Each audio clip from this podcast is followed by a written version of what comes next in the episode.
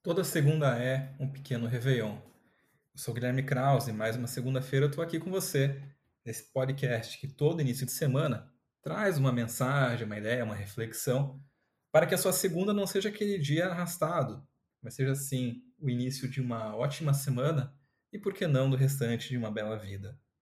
Toda segunda é um pequeno réveillon, é um projeto composto por esse podcast e também por crônicas enviadas toda segunda-feira por e-mail e dois livros, toda segunda é um pequeno Réveillon e Cartas para o Recomeço, esse recém-lançado e à venda no meu site. Você pode entrar lá no Instagram, arroba Guilherme Kraus, Kraus é K-R-A-U-S-S, que lá tem link para os livros, para assinar essa newsletter com as crônicas que é gratuita e também para conhecer mais o meu trabalho.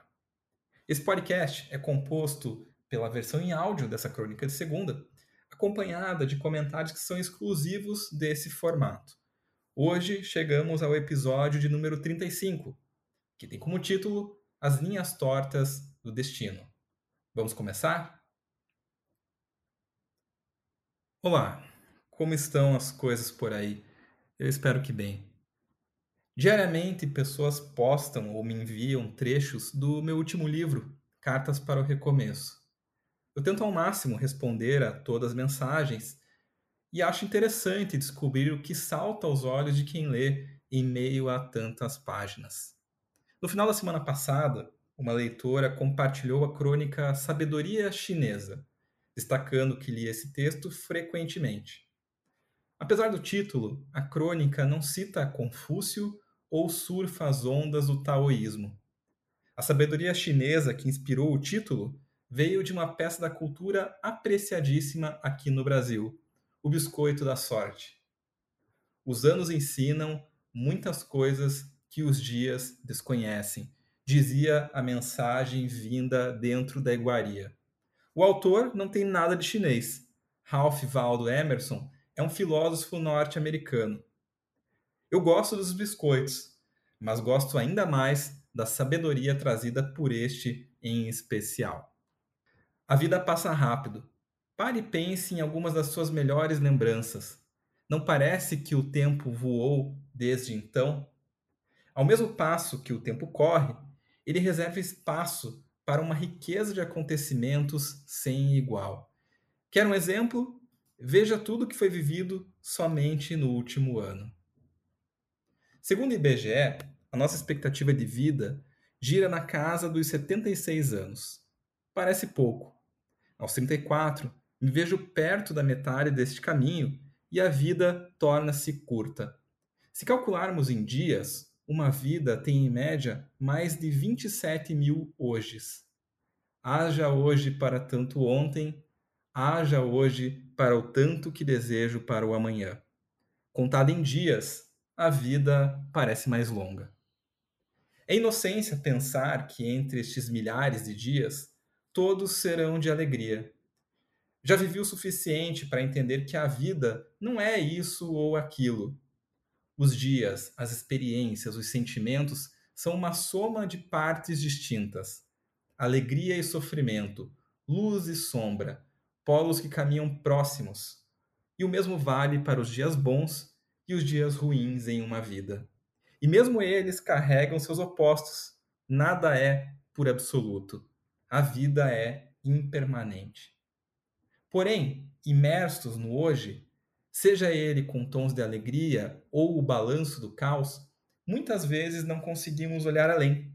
É difícil entendermos que tudo passa, distinguir os contornos da história, entender que, como efeito dominó, cada dia, cada decisão dá início a uma sequência de fatos que desencadeia na nossa própria jornada. Como viemos parar aqui? Quando Ralph Waldo Emerson surge no meu biscoito da sorte e me lembra que os anos sabem de coisas que os dias desconhecem, uma estranha confiança na vida emerge. Não como se houvesse a certeza de um destino pré-determinado, eu acredito no livre-arbítrio, mas como uma confiança de que todo acontecimento foi o caminho possível e que esse destino revelará a importância de cada momento, bem vivido ou dolorido. Tempos de crise, como os que vivemos, sem dúvidas, são desconfortáveis. mas de uma forma ou outra estão lapidando a nossa trajetória. A vida é uma estrada de muitas curvas e todo destino é desenhado com linhas tortas. Que seja uma ótima semana por aí e que a sua segunda seja vivida como um verdadeiro Réveillon. Muito bem, episódio 35, chegando aqui na sua parte final, que são os comentários. E esse episódio ele foi inspirado, como disse, por uma leitora que compartilhou no final da semana passada. Não lembro o nome dela agora, então, caso você seja essa leitora, manda uma mensagem no Instagram e obrigado por essa lembrança. E ela compartilhou uma crônica do último livro, que foi inspirada num biscoito da sorte. Nesse biscoito estava lá a frase: os anos ensinam muitas coisas que os dias desconhecem. E como é verdadeira essa frase, como ela é recheada de sabedoria e como ela é útil especialmente para o nosso hoje. Vivemos tempos difíceis e muitas vezes, quando mergulhados numa crise, a gente só consegue focar no problema do agora, sem visualizar que toda a nossa vida ela foi construída por uma sucessão de dias bons e ruins e lembrando que os dias são bons e ruins ao mesmo tempo. Não existe essa oposição de sentimentos. A vida ela carrega uma linha muito tênue entre as diversas faces de um mesmo acontecimento.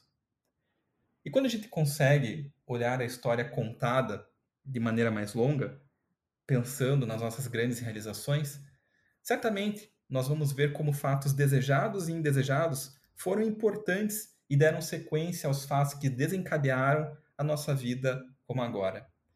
A vida poderia ser diferente? É claro que sim, mas apenas a vida que se tem, apenas o que se é, foi aquilo que foi possível de construir.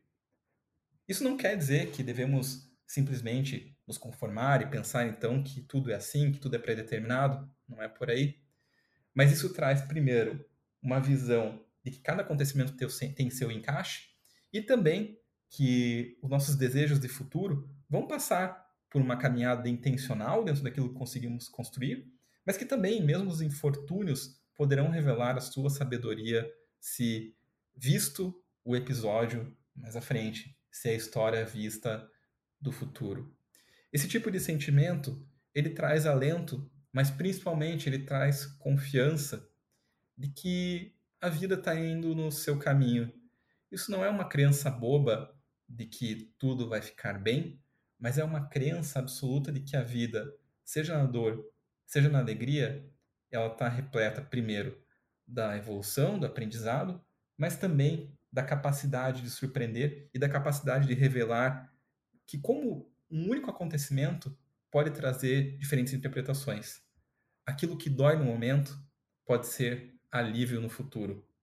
E é com essa crença que eu encaro os dias de crise os tempos de crise, mas principalmente encaro a vida, que passa rápido, porém é recheada de acontecimentos. Que essa seja uma bela semana por aí e na próxima segunda estaremos aqui de volta, nesse podcast chamado Toda Segunda é um Pequeno Réveillon. Eu sou o Guilherme Kraus e a gente se encontra aí na próxima segunda-feira. Um abraço, valeu, tchau!